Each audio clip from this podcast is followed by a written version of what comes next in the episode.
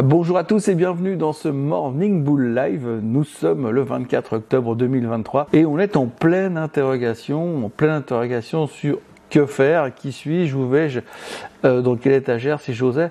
Euh, on est en train de se demander si c'est le temps de se tirer en courant parce qu'on est en train de casser des supports ou est-ce que c'est juste le moment l'instant T où il faudrait juste revenir dedans parce que peut-être que c'est la dernière chance qu'on a avant de voir les plus hauts de tous les temps avec le rallye de fin d'année qui va commencer euh, dès Halloween, dès la semaine prochaine, dès peut-être aller savoir les déclarations de Monsieur Powell le 1er novembre.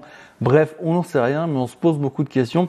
On est perturbé par les performances, enfin le, rendement euh, du 10 ans, qui est l'obsession du moment pour les marchés. Et puis de l'autre côté, on se demande si euh, les 40% du S&P 500 qui vont publier cette semaine vont pas complètement euh, nous décevoir et nous faire nous foutre le marché par terre parce que effectivement le S&P 500 est sur des supports relativement importants. Je parle même pas des marchés européens qui sont littéralement au fond du gouffre pour le moment.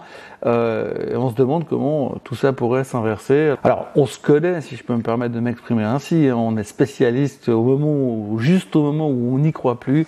Eh bien c'est finalement le moment où euh, ça redémarre et on repart dans l'autre direction. C'est un grand classique de la finance mondiale.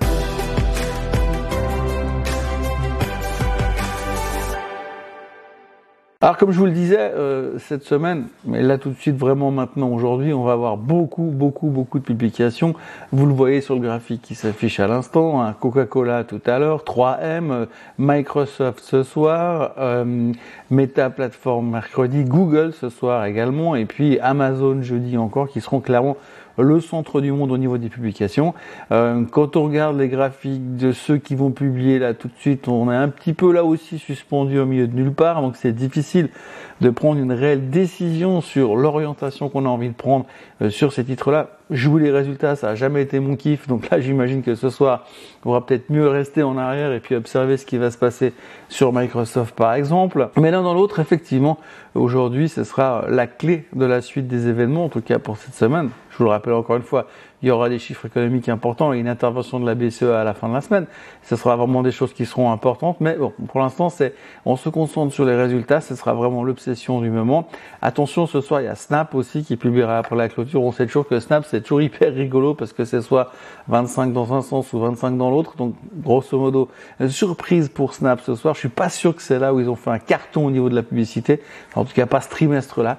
Néanmoins, c'est quelque chose qu'il faudra euh, rediscuter ces prochaines heures. Et puis pour le reste, je vous disais au début de cette vidéo, euh, est-ce qu'il est temps de finalement de partir en courant ou est-ce qu'il est temps d'acheter parce que c'est le dernier moment? Eh bien, euh, la grande obsession du moment, c'est les rendements du 10 ans, bien sûr.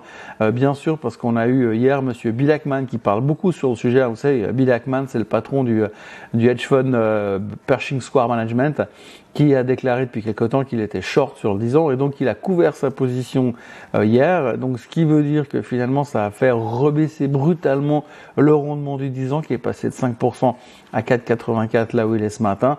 Et euh, eh bien du coup euh, on se dit peut-être qu'on a trouvé un top au niveau du 10 ans, ce qui pourrait, ce qui pourrait bien évidemment soulager les marchés. Et puisqu'on l'a vu clairement sur certaines valeurs, surtout les values qui se sont pris plein la tête à cause du fait que finalement quand vous avez un 3,5% de dividende sur une boîte et que de l'autre côté, eh bien, euh, vous avez euh, du, 5% sur le 10 ans américain, sachant que le gouvernement américain se fera jamais faillite, enfin jamais c'est euh, deuxième degré, eh bien à ce moment-là, ça peut être intéressant. Donc du coup, il y a une espèce de démission sur les values, et puis ben, les titres de croissance, on sait qu'ils aiment pas trop les taux d'intérêt élevés. Donc si on met tout ça bout à bout, on peut quand même craindre quelque chose pour euh, ces prochaines semaines. Et puis l'autre chose que on nous remet également régulièrement sous le nez, c'est finalement l'impact de ces rendements qui sont très élevés sur les taux d'intérêt ou de ces taux qui sont très élevés et l'impact sur la vie de l'américain moyen de tous les jours. Alors, alors si on regarde un peu brièvement, les taux d'intérêt hypothécaires bah, sont ont passé les fameux 8%. Donc maintenant, si vous empruntez à 30 ans pour acheter une maison,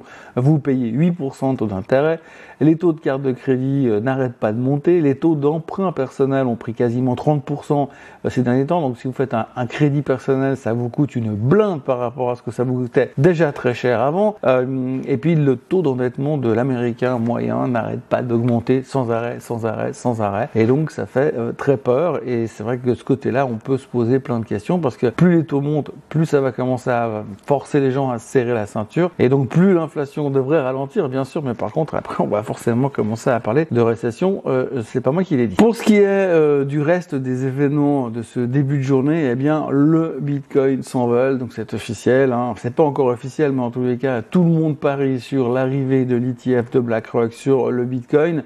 Résultat ce matin, euh, le Bitcoin a tapé 35 000 dollars. On était à 25 000 il y a quoi Une semaine. Euh, on a eu déjà des fake news comme quoi c'était en cours, donc il était monté. Maintenant, ça a l'air de se confirmer. Des rumeurs laisseraient entendre que BlackRock sont en train de préparer le lancement de leur ETF. Bref, euh, ça tourne à fond de nouveau. Alors, si vous cherchez un petit peu sur Twitter, eh bien, tout ce qui est crypto-monnaie, c'est de la folie de nouveau. Euh, ça repart comme en 40. Donc, 35 000 ce matin, le Bitcoin, il a payé, il revient un petit peu pour l'instant. Mais en tous les cas, tout le monde est chaud patate à nouveau sur les crypto-monnaies. on n'a pas fini de parler du sujet ces prochaines heures, probablement, mais en tout cas, c'est la grosse grosse nouvelle du moment, le Bitcoin s'envole et tout le monde est soulagé puisque évidemment tout le monde sait que le Bitcoin va à 100 000 euh, pour la fin de l'année. Et puis l'autre euh, trade évidente du moment, c'est le pétrole qui n'arrêtait pas de monter, qui vient de s'en prendre une. Euh, on est à 85 dollars, on est, on a bien baissé sur le sur le, WTI. alors je sais pas si c'est le fait que Monsieur Macron est en train de sauver le monde en allant en allant directement en Israël, mais en tous les cas le pétrole a bien baissé, mais pour l'instant on n'en reparle pas trop. On est plus concentré sur l'aspect taux et c'est vrai que le repli du 10 ans permet ce matin aux futurs américains d'être légèrement meilleurs et d'être un tout petit peu optimiste pour les jours à venir. En tout cas, ça a l'air d'être parti pour tenter le rebond, mais encore une fois, comme je vous l'ai dit, la clé, euh, ce sera les publications du jour de la semaine. Et puis euh, ensuite, BCE, PCE, on va se répéter encore beaucoup cette semaine.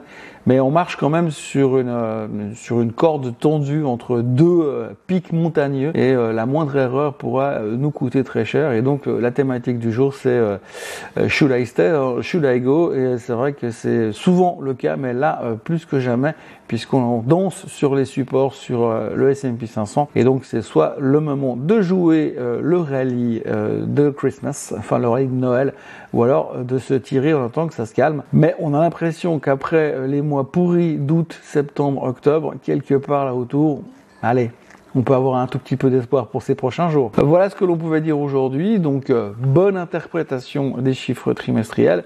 N'oubliez pas de vous abonner à la chaîne Suisse en français, de liker cette vidéo. Et moi, je vous retrouve demain avec, j'espère, un peu plus de lumière. Passez une très bonne journée. Bye bye.